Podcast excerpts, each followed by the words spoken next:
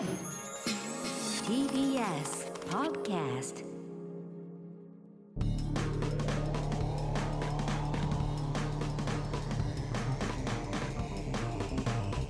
エレカタの決意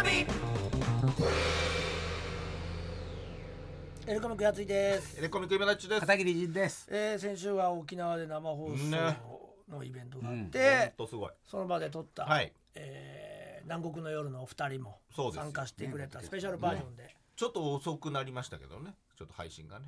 え、ポそうなんですッドキャストそうなんですよ。ね。一日遅れまして、ね遅れましたけど。火曜日になったんだ。はい。まあ編集とかいろいろあったんですかね。そっかそっか。はい。まあ、みんな日曜日のねそうなんです。夜中だったんでねそうなんです。帰っててきたのがねちょっと間に合わなかったという。うん。納品間に合わずということで、まあまあまあちょっとねどうしたって思った方すいませんでしたね。続いてます。そうなん一言言えばよかったですね。そうだね、ツイッターなりで SNS でね。夜にねそうなんです一応そうあのつぶやいてましたけどね、月曜昼でよかったですけどそうだね。明日にな。ります。うん、毎毎週昼昼だからね、配信がね。そうね。そこで言わないとね。そのまあ。まあねまあね。ありましたけど。いい詰め方が姑なんですよ。はっきり言うなら言えばいいし。その言い方がもう姑ましたけど年を取られましたね。いや取りますよその攻め方が。まあ攻め方っていうかね。まあでもまあまあ皆さん待っていただけたんでね。よかったです。でも片桐さん気づいてなかったそうですね。まあ片桐さん気づいて 気づいてないけど詰める時はすげえ詰める今だと思っちゃってね。すみませんね。そっちの方がすごいですけどすごい驚きましそうそうそう。たあそうだったの？あそうだったの？って言ったのに。そう言ったらなんで？みたいな。そうそうあ昼にやると意味ないですよね。月曜昼にやらないとね。いやいや 配信の時間に。意味ないもん何も。いやないあなた気づいてないじゃない全く気づいてない。すごいよな本当に。移り火というかね変わり火の。ね。すごいですよね。人間らしいよね。またまた照れ隠しの乳首かきを。乳首そういう時乳首かゆくなるね人はね。片桐さんもいよいよもう近いんでしょ？そうですよ。そうだよ。どうなんですか？いやだ超大作だ水島さん。毎回ね写真あの見てますけど。はもうあの発泡スチロールの芯を水島さんがもうどんどん作ってくれてるんで。あ、はあ、芯ってのがあるんですね。要は、えっとた高さ4メートル横5メーター以上あるので、はいはいはベースを、まあ、アンガーマネジメント片桐号は、うんえっとカポックっていう発泡スチロールの削り出しに樹脂を塗ってだ試合に出てたんですけど今回は表面に粘土を盛るのが決まりなのでいはあはあは水島さんに俺の小さく作った模型を元に作ってもらっててあね。そこに粘土を持ってってるんですけどやっはぱ一人でやったら全然進まなくていうん。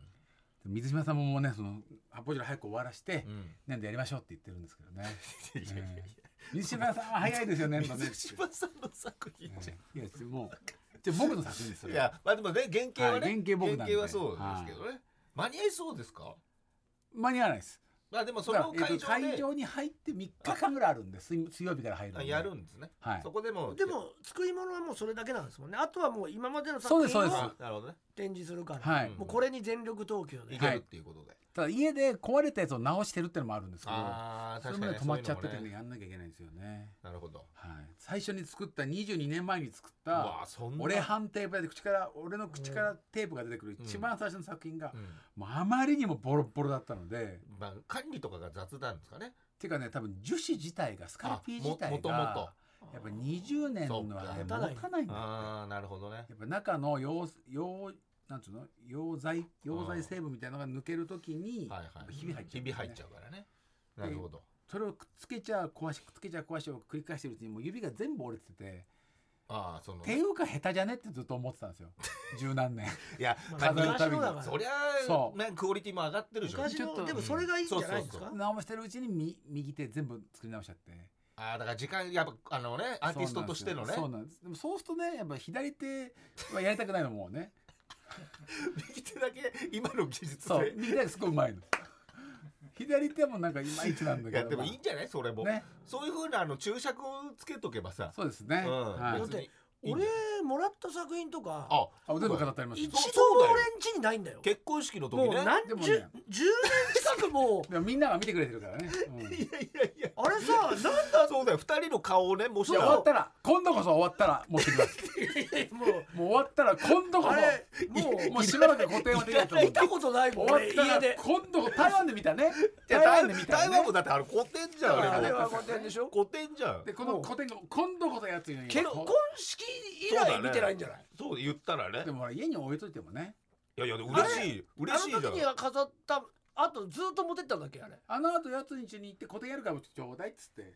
貸してって。でも8年は帰ってないよね。そうですね。返さない。返しますこれが終わったら。つうかすごいね。これが終わったら返します。え8年もずっと固定やってたっけ？いやいや8年だからまあこの2回ってたら年はやってないんですけど世界あの世界回ってたギリ店5年間やってましたから。あそんなにやってた？すごいよね。あ5確かにす年もやってんだ。そうなんですよ。もうとにかく黒字が出せないっつっての延長延長で黒字が出るまで。社長がとにかく。すごいね。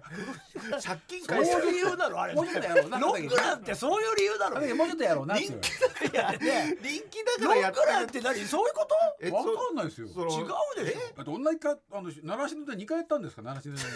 幕張で。ょいやいやいやや やるのだってお金かかるわけだから。うんそれはまた増えちゃうじゃん。うん。赤字が増えちゃうね。でもなんかしないと社長はもうちょっともうちょっとやれって言われていやだから人気だからじそうゃない人気出のるからってことじゃないいやなんか収益がって話されたけどね。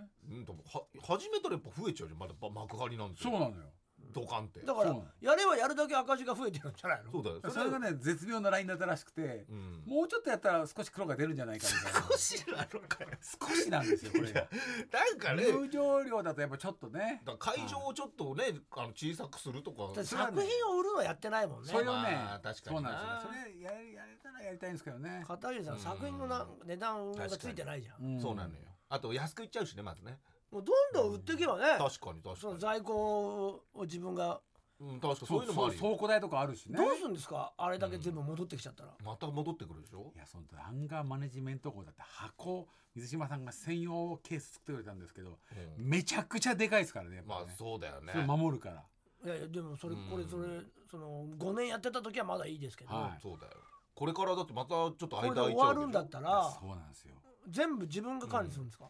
それを宮代町に僕のふるさとの なんとかね嫌いって言ってたじゃないですか。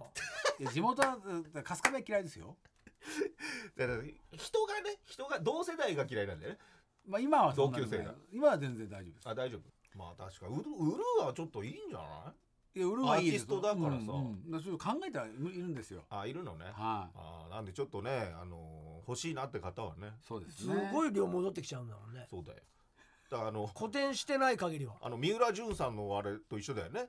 展覧会とね。三浦さんはもう戻ってきてほしくないからずっと続けてほしいっててるってだからねまあいろんな全国に移動してるって言ってたけど。面白かったけどすげえ量だったもんな確かに。そうだよね。物量がね。物量が。集めてる量がエロ本スク当にラップとかでもいらないって言ってましたよ帰ってこられるのは困るしね。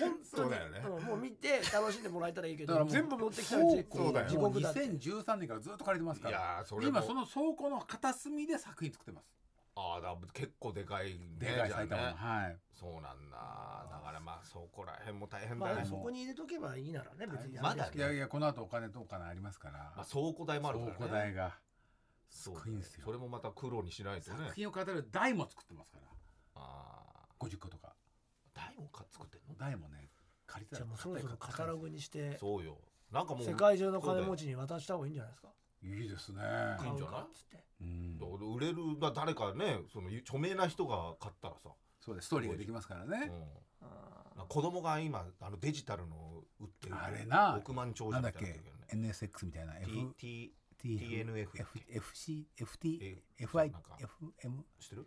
デジタルの。F データを作品として売るって言って小学生が iPad で書いた夏休みの宿題が380万円になったっつって。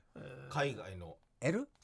NFT NFT NFT そうこれがだから前出せばもう1枚さ30万とかで売れる。もう大喜利合戦です世界中で。まあ、ドット絵なんだけどねその子の。はだってそれやればいいでしょ見たのチンパンジーの絵があっていろんなペイントがあるんだけどそれは AI が勝手に塗ってるだけなんだよ。ああそうなんだ。で目からビームが出るチンパンジーは高いってことになったら高くなるんだって。うんだからね。もうもうどういうこと人もかわかんないよね。作ってないんだよすごいね。電子マネーのもっともう一個言ってるやつそうそうそうそう、うん。まさにそう。だからデジタルに投資みたいになってんだね。そう本物のそのお墨付きをつけてる NFT でサインボーンってつけて。でも分かんないよね結局ね。だってその形がどんどん変わってったりしてもそれも作品って言えるんだって。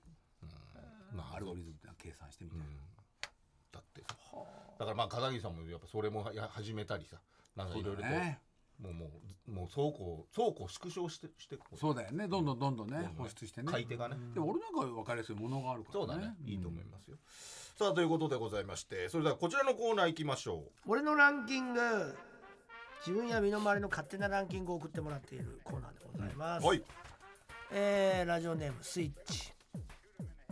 教育実習で思い出に残っていることベスト3、うん。ああ行ったんだね片桐さんも行ってるし言いました。うん。3位。もう一人の実習生と仲良くなる。ああなんなかった。僕以外にもう一人体育の免許を取る女子の実習生がいあたんーいいな体育の女子。その子とめちゃくちゃ仲良くなりましたいいね。その子は高校時代いわゆるクラスの一軍。うん。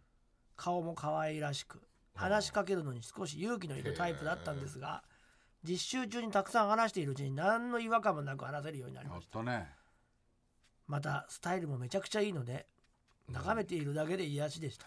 鍛えてるからうねん体育だもんね。ただ連絡先は交換しなかったのであもう一生会うことはないと思います。ら あーそうか。2位先生になったのかね。担当教員に怒られた。あらまあそうだろうね。どんな授業をするか先生と話している最中に「この式って教えた方がいいと思う?」と聞かれたので「いやテストで使わないし僕も知らないんで教えなくていいです」と言うと「いや勉強してこいよ」と怒られた。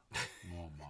僕が言いたかったのはう本質的なことじゃないから必要ないということだったんですがんうんまあ。明らかに言葉のチョイスをミスってしまいうん。日本語って難しいなと思いました。うん。1位生徒からめちゃくちゃモテる。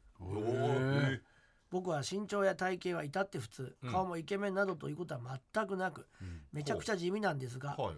ただ若い物珍しいというだけでめちゃくちゃ女子生徒から話しかけられました 放課後に物理の勉強を教えたり物理だ。マスクを取るだけでキャーとなったりえ職員室の僕のところまでわざわざ雑談をしに来たり似顔似顔絵を描いてくれたりする人もいてとても新鮮な経験でした、おそらく年が近いからね。おそらくこれから先これほど女性から話しかけられる経験をすることはないと思います。へえ教育実習中は授業弁準備などで毎日4時間ほどしか寝れませんでしたうがな。なかなかできない経験なんで行ける人は行った方がいいと思います。うん。なんだかんだで楽しかった。ね。すそうか。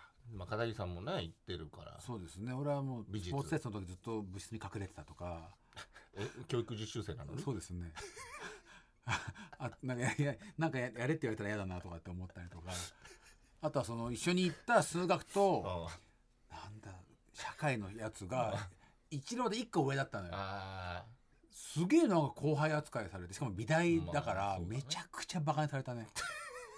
研究授業があるから見に来てもくれって言ったら全員見に来てくれなくて一人だけ来てくれたのが非常勤でやってたあのあの北村薫さんだけ見に来てくれた。へえそのつながりがあるんだそうねこの人に根回しが足んないんだよつって。美術なんか見に行かないんだから誰も。確かにまあ。すげえ厳しかった。担任だったその先生も来てくんの来たでしょその女性とか男子校だから。あー男子校だからそうか。男子が男子が来たでしょ？最終日も別に何にもなくあ終わりなんだみたいな感じで。本当に。でもなんか先生そうそうああるよ。美術部の部員から言われたよ。ああうん。お疲れっつって。そう。やっぱ俺の方がうまいよねっつって言ったし。美大受ける人いなかったから これはいいやっつってマウント取った覚えがあるね。先生になろうって人の その振る舞いじゃないでしょ。僕の知ってる先生とは違うな。そうなんですよ。俺の方がうまいな、うん。あやっぱり。でそでなんかあのいつもそれはその誰も来ねえわビディ職員会議であのはなんかは弾き出されてる体育教員とあと書道と音楽と美術はなんか仲いいってこと分かったひねどいこんなことが出てくるんですか？この2021鬼みたい年な体育教官優しかったね。すごいありますね。本当に。縮図社会の縮図ですよあれ縮図っていうかもう絶対結局その生徒には言ってるからね。自分で言ってるし俺よりの全然結局マウント取られて嫌だっていうことを本当やっにやっててるんだよね。やってるじゃないですかうん。普通に。やっぱり心の平安を保つためにね。いやいや平安っていう。美大でほらもうダメじゃんダメなわけじゃん俺みんなわかんないと思う。俺絵で大学入ってるからっていう体で言ってるけど絵で入ってる大学で全然絵が評価されてないからそういうのあったね、うん、4年生。もう終わりだ。美大終わりだすごいな本当に、なんでしょうね。でも安心すると思うよ今聞いてる人たち。そうだね。50近くなってもこんなこと言ってるっていうさ まだやっぱりそういうのをやっぱり気にしてるっていう。美術の先生結局一緒だよね一緒だね。うん一緒一緒。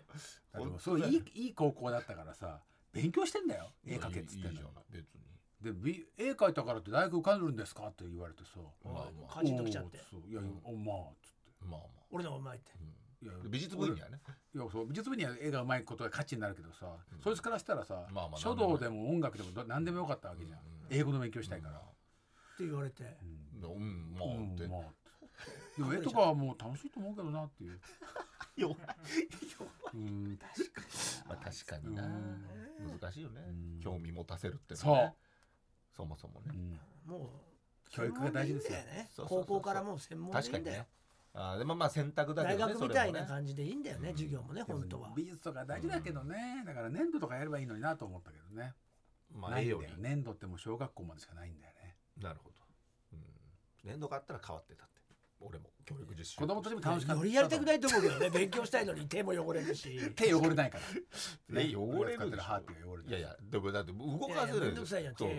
英語のノート開けてんだから。でもそれで脳が活性化するから次の英語の勉強がはかどるとか言うの。粘土さやるなら絵もやると思うよ。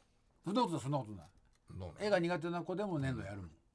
まあ子供はね。うん、高校生とかになると思うそれは。同じでしょそんなに。だって英語を勉強したいっていう理由でその粘土だからやらやるとは思えないんだけど。でまずえん粘土を選ばないでしょまず。いやそいつは英語やるんじゃない粘土だとしても。うん。いやだいやなんか嫌な顔しちゃってい ろいろ思い出した。あの時のあの時の。だったらやるよっつうけどさ。粘土でもやらないでしょそいつは。粘土とかやらない。高校生だもんだって。粘土は楽しいよって言われてもさ。一緒だよね多分ね絵も。うん。大学関係ないですよねって言われちゃそうだね。サッカー楽しいよって言われても嫌だろ？でも楽しいのはわかるよ、まあやる？一緒にやる？やったりしたやってない、で隠れてたんでしょ？だからあのあのあの先生同士のあソフトボール大会とか出させられたよ山へ登るんだって本当に嫌がってたもんな。怪我しちゃうんだもんだって。怪我しなかった骨折っちゃうんだから。しなかったじゃん結で局今回はでしょ？いやいやそう今回。楽しかったでしょ？そんなこと言ったらどこまでも歩いてたらいいやあるよ。そうなんです。そうなんです。よ今回はでしょって言われたら全部そうだよ。そうなんですよ。山に限らずだよ。もういやまあそうだけどでもリスクがあるでしょ？いや全部あるよ。外出たらリ山はスクあるよ。ありあるじゃん、うんまあ山はねまあ、気をつけるけどねすごく、大丈夫。だだから気をつける分出れば大丈夫なのよ。でも気を抜いちゃうんですよね。ふとした時に。お頂上だから。関係ない。日常でやってるじゃないですか。やってますよ。日常だ日常でもやってますけど山はリスクが高いねっつっていやいいしてないから怪我を。いいと思いますよそれで。いや俺怪我してるよ。うんしてる。あそうだね。ふざけてしてるもんね。うんやっぱふざけたらダメだよね。そうだね。リスクが上がっちゃったよねやっぱねあれでね。すごい上がる。リスク。若かったからでもね。まだね。剣道着でねね絶対行っちゃダメ登山は。いやいやなんかしんどいよ。ただただしんどい。うん。あれ下りでやったの？上りで。上りでやったんだ。そうだよ。ラジオネームペゴパヨ。最近知ってびっくりしたことベスト3、はあは3位ジャッキー・チェンの正確な発音はジャッキー・チャン。あへえそうなの？魔法陣の陣と書いてチャンという名字がジャッキーの本名。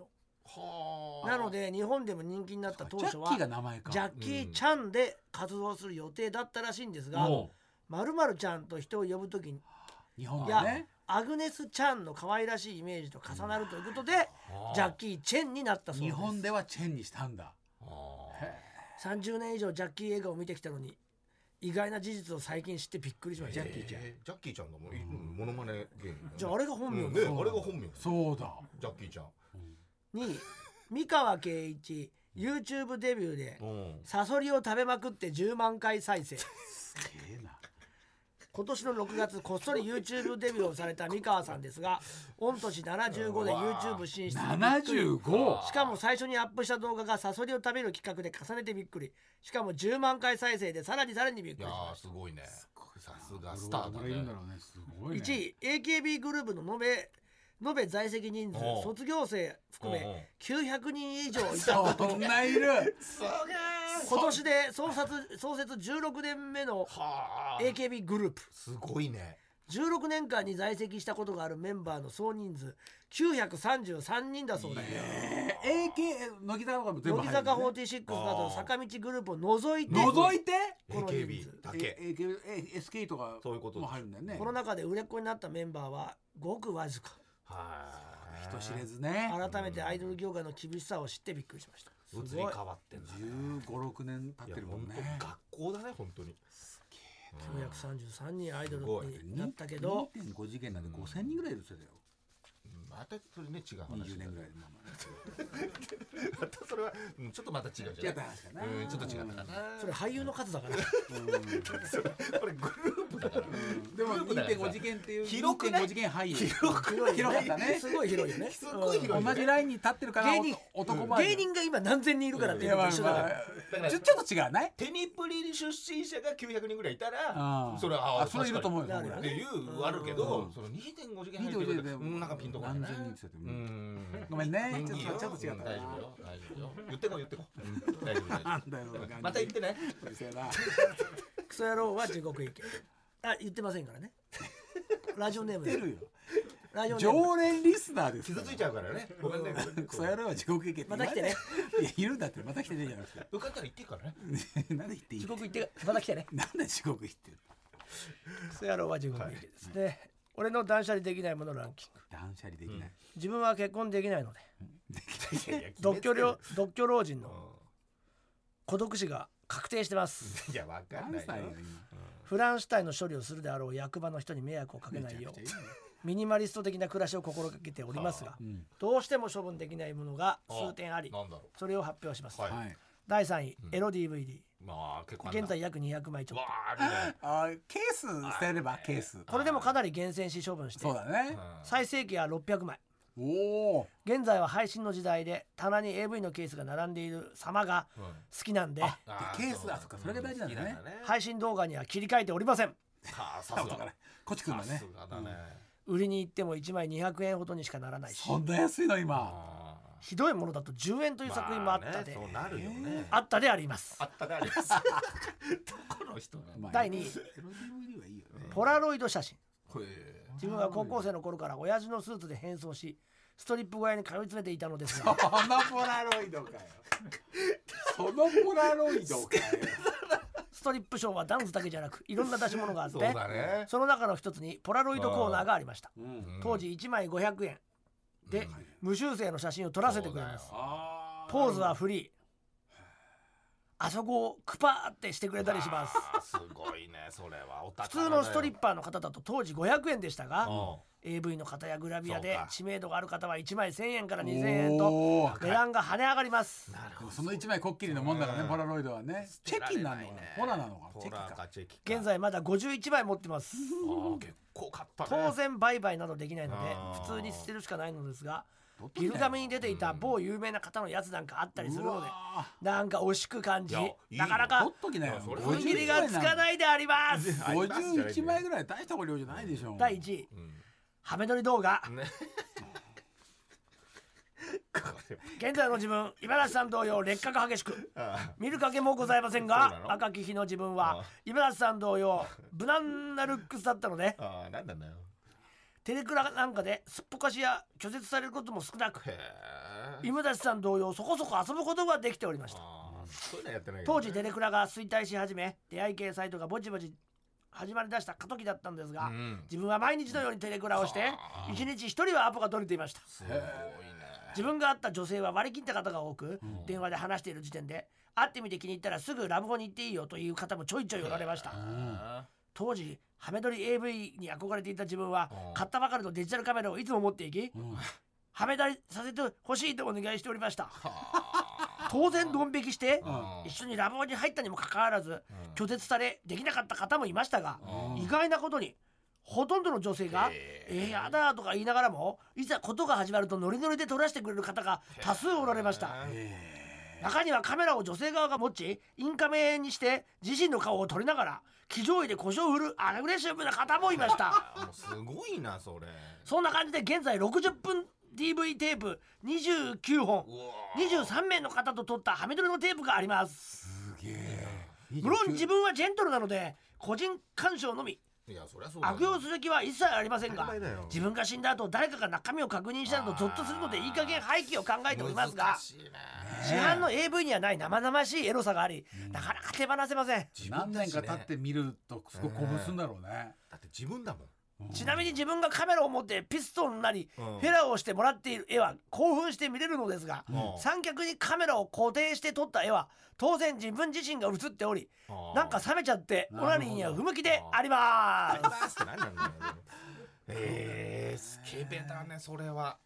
AV 好きが高じてってことなんだろう、でもそういう人っていろいろいるんだろうね。昔からだからストリップにも行ってたっていう年齢偽っていやすごいわ。これでも全部捨てなくていいよね。あげましょう。まあでも小さいもんね。でもハメ撮りはちょっとね死んだりしたらねどうっていうの迷惑はねうん。でも。相手もね。まあわかんないだ地ろうけど。獄行きが死ぬ頃にはみんなそこそこあれだから、まあまあ。うん誰だかわかんないだろうねもまあね DVD も劣化するからね。あそう。うん。見れなくなっちゃうんだ。うん。だからまあそういうのはデデジタルでもデジタルにしちゃったら本当ね流出の恐れがね、うん。今度はまたあるしね、簡単に撮らせるんだねまほとんどが OK だったんだよねいいってことなんだね。興奮するな。あいいね。加山雄三みたい興奮するな。人のエロい話を聞くときが一番興奮するいやそんなこと言ってるよ普通のこと言ってる普通のこと言ってるよ。いいよ。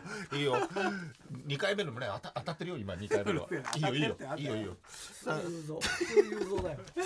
先は ELEKT アットマーク。TBS.CO.JP 俺のランキングのコーナーまで送ってやった気持くださいちになるのかもしれないな俺が続いてはこちらのコーナーです。漫画の話聞かせてよじいちゃんはエロい話を聞くのも好きだけど 漫画の話を聞くのも大好き。漫画やアニメのトリビア都市伝説などを送ってもらっているコーナーです。久々上がるね。そうですね。何週かぶりです、えー、まずはケツビネーム大きな川、はい。えー初投稿です。少し前にテニスの王子様の話が出てやついさんがあの世界は中学が最強せあ中学生が最強すぎてフェデラーやナダルはボコボコにされるみたいな話があったためテニスの王子様の世界でうんうんテニスの王子様の世界でのプロ選手のお話をしたいと思います。いるんだね。やっぱいるんだ。実はテニスの王子様の世界でもプロ選手はいてうん。当たり前のように中学生より強いです。あそうどういうね強さな見せてくんだろうね。あの世界の中学生は分身をしたり 人をぶっ飛ばしたり ボールの回転を操り相手のボールを全て自分の元に返ってくるようにしたりと。そりゃ無理だよ。絶対勝てない対戦相手を血だるまにしたり。そうだよ。フェデラーでも勝てないよ。勝てないよ。他の選手に変身したり 対戦相手の五感を奪ったり 光の速度で移動したりめちゃくちゃな能力バトル漫画となっています。誰山田風太郎が書いてんのこれ。本当そうだね。本当の世界で忍者ですよ。こんな強さなら大人どころかプロでもお手上げなのではうん。もしかしたらプロはさらにとんでもない能力を使うのではと思います。うん。しかしテニスの王子様の世界のプロ選手はは比較的普通のプレーをする選手が多い傾向にありますなのにド派手な能力を使う中学生はうん。プロ選手には足元にも及ばないほどの強さを誇ります。え ではなぜ普通のプレーをしているのか。あ作者好みたけし先生曰くはプロの選手はお互いに能力を使うも能力で打ち消し合っているためあ普通のテニスに見えると言っているそうです。打ち消し合ってすごい能力ね。だからもう普通に見えちゃうんだよ。高度すぎて。そうだね。うん返信とかしても通のプレーじゃんどっちもが打ち消すパ持ってるから。いやすごいな。結果テニスで戦うしかない。なんかシンプルな戦いになってくるとあるもんね。いや面白い。ですがこの能力を打ち消し合う理論。あ好み先生が明言したというソースは実は明確ではなあくそうなの。掲示板での噂なのではという説もあります。ーそうなのそのため能力を打ち消し合う理論は公式の設定ではないみたいです。いや面白いな。へしかし普通のテニスをするプロ選手が多いことは事実。ええ公式ではないものの。のこの説にはたこの説は正しいのではと自分か自分は勝手に思ってます。いやすごいな。すごいな。あめちゃくちゃな設定と能力にあふれていることがテニスの王子様の魅力の一つとも言えます。そうだね。現在もジャンプスクエアで、えー連載中の新テニスの王子様、うん。皆さんもぜひご一読してみてはいかがでしょうか。まだやってるんだ一回終わってまた復活したんだよね、うん2.5次元とか流行ってへそうままた読みたいって声に応えたんだよね。いや面白いわ。そんなことで五感を奪うとかさどうするの？ちょっとグラップラーバカみたいになってるよね。ねすごいね。光の速度で移動したり。すごいだセイントセイヤだね。ま そうだね。まあジャンプだよね,、まあジャンプ。うんジャンプのバトル漫画でテニスだテニスだっていう、ん。に現実にあるものがめちゃくちゃすごいっていうそういうことそういうことです。いやそれは新しいわ、うん。うん面白いボールの回転を操り相手のボールを全て自分の元に返ってくるようにするってなんか魔装球みたいなね、うん。巨人の星のね、えー続きましてラジオネームさ瀬戸のお刺身。うん。エレガタの皆さんこんばんは。どうも。こんばんは。ある日暇だなぁとネットサーフィンをしていると、うん。ある漫画を見つけました、うん。それは2008年から13年に「週刊少年マガジン」で連載されていたほ「エデンの檻」という漫画で、ううん。えー修学旅行帰りの飛行機墜落事故によって、絶滅したはずの古代生物たちが生息している島へ投げ出された中学生のサバイバルストーリーです。彼らはサバイバルの中でこの島を出るには人間が23人いたところでまとまりがなければあまりにも無力だということを痛感しうん。生存のためには国のような組織づくりが必要だという結論に至至りました、うん。ん？うん。え飛行飛行機のだから乗員が一緒にいるってことだね、うん。その中で大した怪我ではなかったもののボロボロになったことで自身に魅力がなくなったと思い込んだ琴美というキャラが主人公のアキラを呼び出しなぜか、えーセックスを要求するんですがアキラがこれを拒否。すると琴美が「童貞のくせにバカにしやがってよ。何が国だよ。君にしろおらこんなガキにまで仕方されるなんてどうせ爪はボロボロ髪もボサボサで体は傷だらけ女としての魅力がなくなったからだから私の言うことを聞かねえんだろうと少年誌らしからぬ切れ方をし始めます。掲載誌このまま無修正です、うん。さらにはこの後アキラとつかみ合いになり崖から転落して死亡。アキラは主人公補正補正で生存。うん。まあまあ。非常に何とも言えない最後を迎えてしまいました。うん。国発言を見てああそういえば読んだ気がするなと思い出し、へ懐かしくなったのでメールしました少年誌に「クンニとデカデカ」と掲載されたのはこの時ぐらいじゃないでしょうか。失礼しました、ー確かに週刊少年マガジンの方だもんね。何が国だよクンにしろ。ほ確からに。なかなか聞かないね。サバイバルものなんですね、うん。でも5年間連載してるから多分噛んでいったら10回以上言ってますよね。20 20何回言ってますよね。ヒへットしてんだ。ヒットしたんだね。えエデンの檻。折ねちょっと知らない方。そんな前じゃないですね。2008から13、そうだね。へえちょっと知らなかっうんたありがとうございます。以以上です。はい。ということであなたが知ってる漫画のトリビア都市伝説を送ってください、えー作家星川の豆知識。ドラゴンボール連載当時鳥山先生のアシスタントは一人しかおらずいつも悟空の髪の毛のベタ塗りに時間を取られていたため、スーパーサイヤ人の髪の毛を金髪にすることでベタ塗りの時間を節約した。との話。一人しかいないじゃあほとんど鳥山先生が書いてのるってことだよね。ね何を書くんだろうアシスタントの人は。ベタ塗りとかトーン貼るとかだけ？だとねへえすごすぎるね。すごいだって街街とかモブキャラでもあの絵描けないもんね。確かにね。鳥山先生のキャラクターの絵。今はねいるけど書いてるもんね。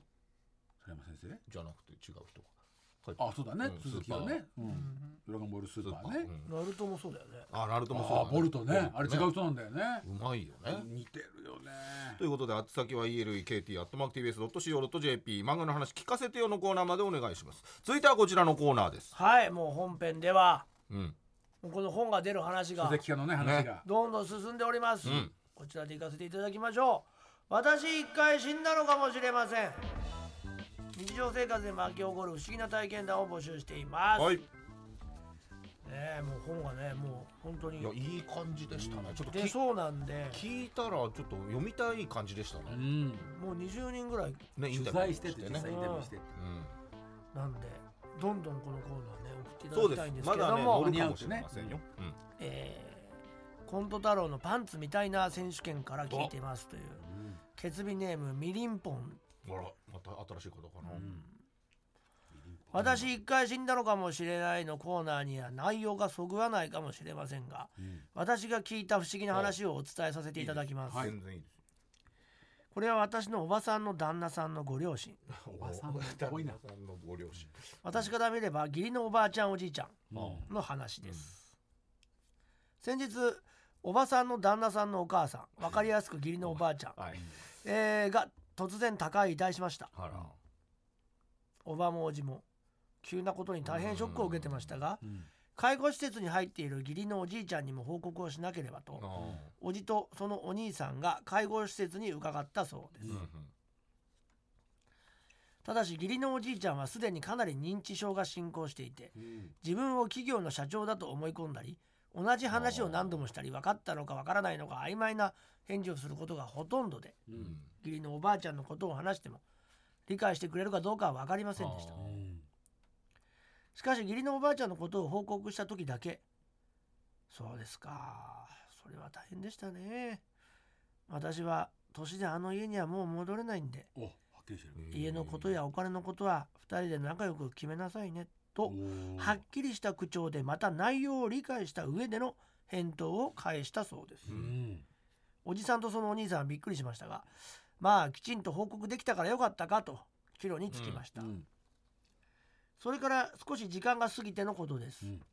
義理のおじいちゃんは素行が悪くうん。夜中にヘルパーさんを呼ぶことはなかったそうですがその日は就寝前にヘルパーさんを呼んだそうです、うんヘルパーさんがどうしましたかと聞くと義理のおじいちゃんはこれから会社の引き継ぎをあなたに行います。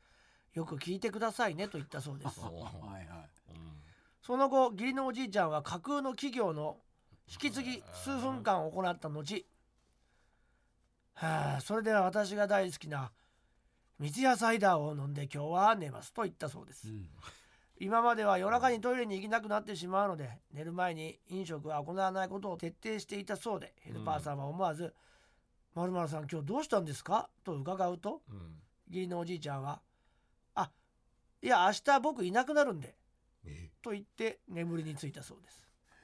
めっちゃさ飲んだのかね。ヘルパーさんは突然びっくりしてうんいつも以上に気を使って義理のおじいちゃんを見ていたそうですが、義理のおじいちゃんは何事もないように翌朝起きてきました。あれ？あーうんあ何だったんだろうね、とヘルパーさんたちの間で話題になったそうですが、義理のおじいちゃんは元気に昼食を食べその後トイレに行くためにヘルパーさんを呼んだそうです、ヘルパーさんに「まるまるさん昨日のは何だったんですか？びっくりしましたよ」とうん。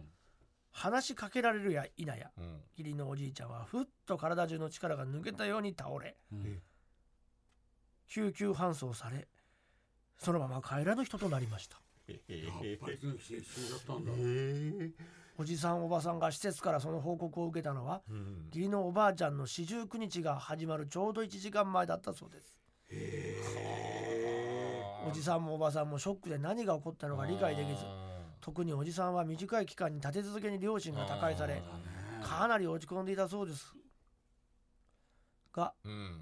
落ち着いた後ヘルパーさんからその話を聞き、うんああ母さん父さん連れてっちゃったんだなとうん。思って少し気が楽になったそうです、うん。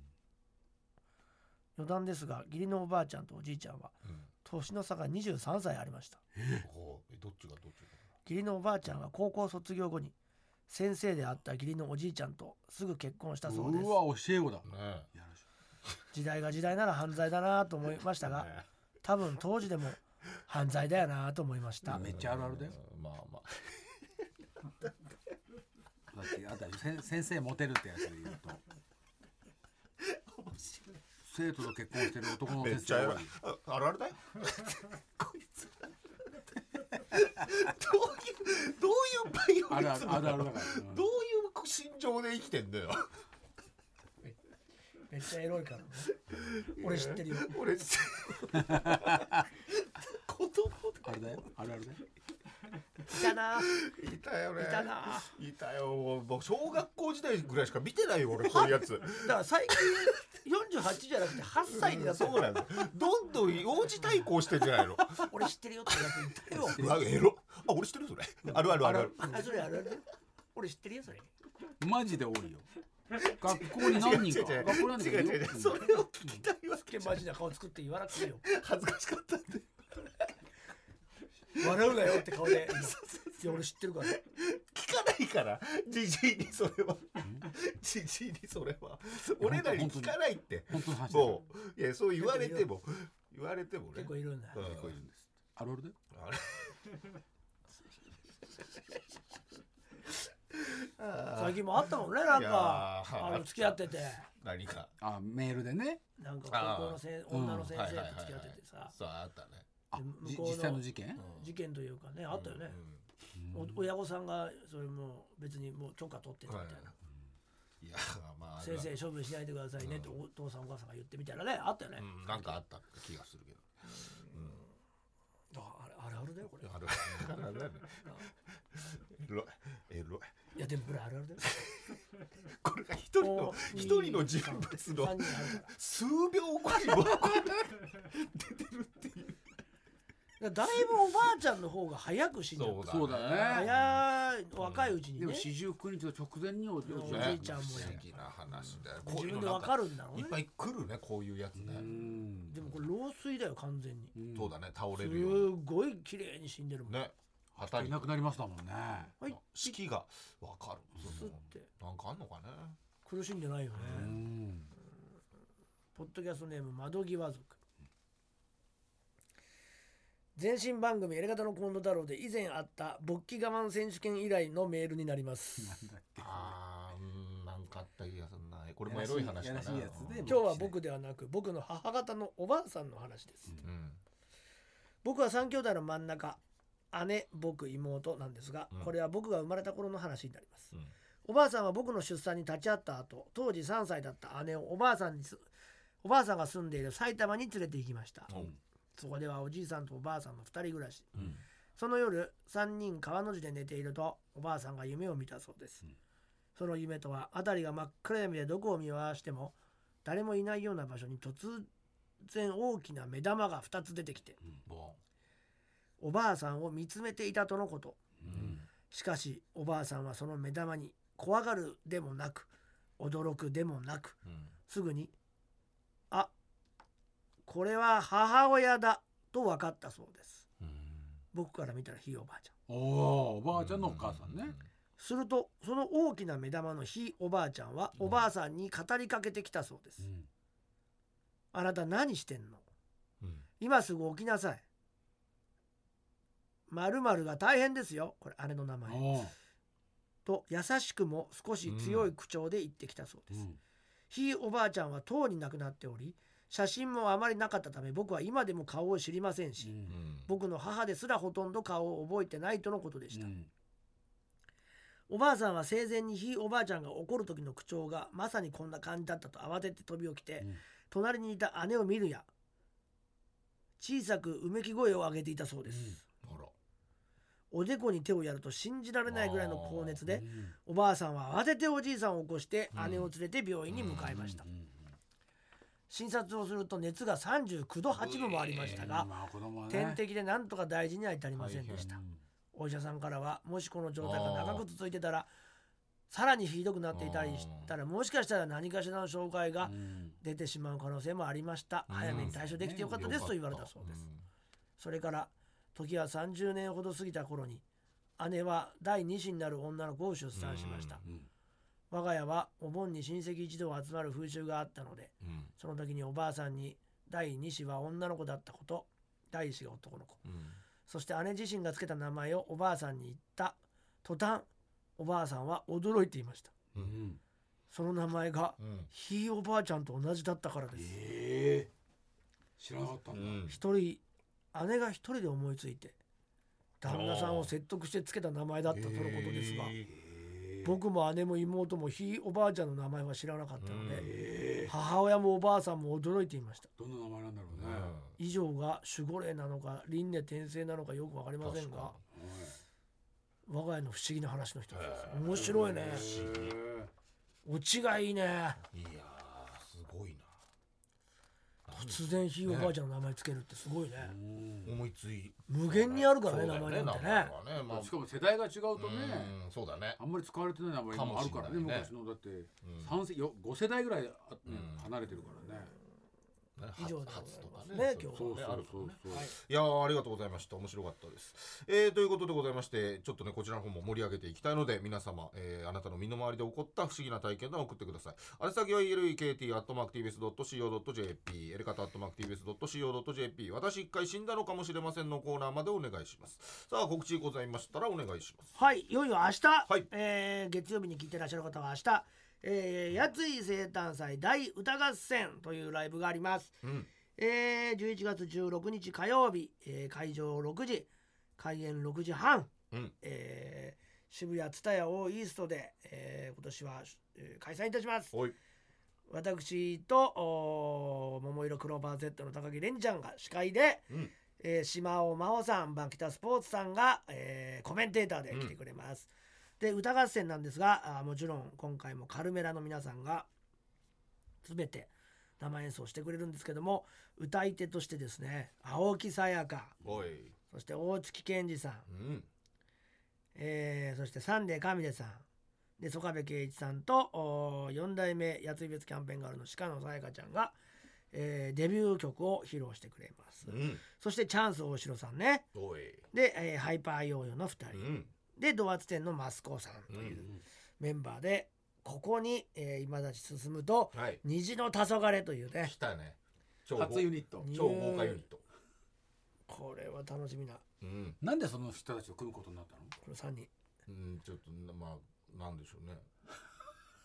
いやだって間違いないからでしょ。馬があったからね。間違いないからでしょ。そう間違いないからねここはね。うん。なやってみたいっていうね。どっちが？まあそれはもうどどっちとも言わずにだろうね 自然にお互いが引かれ合うように。引かれ合っちゃったよねやっぱね。うん。どんな舞台になりそうですかこれ。あー。やばい。熱い。間違いない。なると思いますね。これ虹の黄昏さんのそうですよ。うんもう出てきたらもうまずこれですからね。決め台詞を言ってるだけですけど。まあ裸全全全え上半身は裸じゃないですか。一人ね。あ二人とも二人とも。そうだそうだそうだだから今ちゃんと来てるんだけどね。わかんないですけどね。どうなどういう。格好で出てくるかもね、うん。そこら辺もね楽しみにしていただきたい。ダチの黄昏ね。うん。吸収されちゃったけどね。吸収されてるけどね。ダチの黄昏、うん。あるけどねね。何を歌うのかもちょっと楽しみですけど、はい。えーこちらの方チケットがあ E プラスで発売中だと思います、うん。えー当日券がねもしあればあると思うんでぜひ、えー生で見ていただくのが一番嬉しいですから。はい。ぜひ生で来てください、うんでもしそれができないという方はウェブ視聴もできます、うん。ニコニコ生放送で、えー生配信していますので、うん。えー来れない方はぜひこちらの方で見てください。はい私は、えー今週の土曜日からお。始まります。年度道20周年記念片桐仁創作大百貨店東京ドームシティギャラリーアーモニテ12月19日まで開催されます。よよろしくお願いします、うん。来てください。いろんなね、えっと、まだ言ってないところがありますから、おなるほど。えー目玉があります。行ってみたらちょっと楽しめるよ。そうですね、うん。はいありますからね、うん。えーそして、えー毎週土曜日11時半から東京 MX 私の芸術劇場、えー今週の土曜日は茨城県立近代美術館。日本の近代美術と茨城の作家たち。夏。夏に撮ったやつがねやっとね、えーオンエアされますよ。そして、えー12月1112と、えー大宮エリーさんのプロデュースでやります、えーミュージシャンと、えー俳優のなん演演劇というか舞台、うん。ライブですね、えーそれが12月12日の日曜日が「えー消えない絵」というタイトルで僕と板尾さんがお芝居をして真心ブラザーズさんが歌うという、うん。大阪のサンケイホールブリゼで1回だけやります、えー先行販売が FM 心のオフィシャルサイトにて11月1日の月曜日から14日。一般発売が1月11月20日からでございます。よろしくお願いしますはい、そして、えーエレカタね、えー沖縄行かせていただきましたけども、えーエレカタの決日と、えー沖縄 RBCI ラジオさんのラジオバー南国の夜のコラボイベント、チムディンドンエレカタグスクを作ろうぜ。こちらの視聴ね、終わっておりましたが、現在まだ、えー延長しまして、変える、変えまし今週いっぱい。そうです今週いっぱい。21日の、えーに日曜日の22時まで販売ですね、えー23時59分まで視聴可能です。チケットがですね、えー GoTo 対象外となってしましまいましたので、えー2000円ですけれどもこちらでもね2000円でも安いのでまだ見てない方はねぜひとも買っていただきたい、えーまあ、再販売のため一度購入された方も再度購入となりますけどもね、えーまたねもう一回見たいなと思う方も再購入してみてはいかがでしょうか。そしてグッズストアーズさんでオープンしているエレカタストアでも、えーこちらの限定グッズ販売しております、えーこちらの方もですねぜひとも買ってみてください。詳しくは TBS ラジオのイベントページの方をご覧くださいということでございましてエレカタの月日ポッドキャスト今週はこの辺でさようなら。さよなら。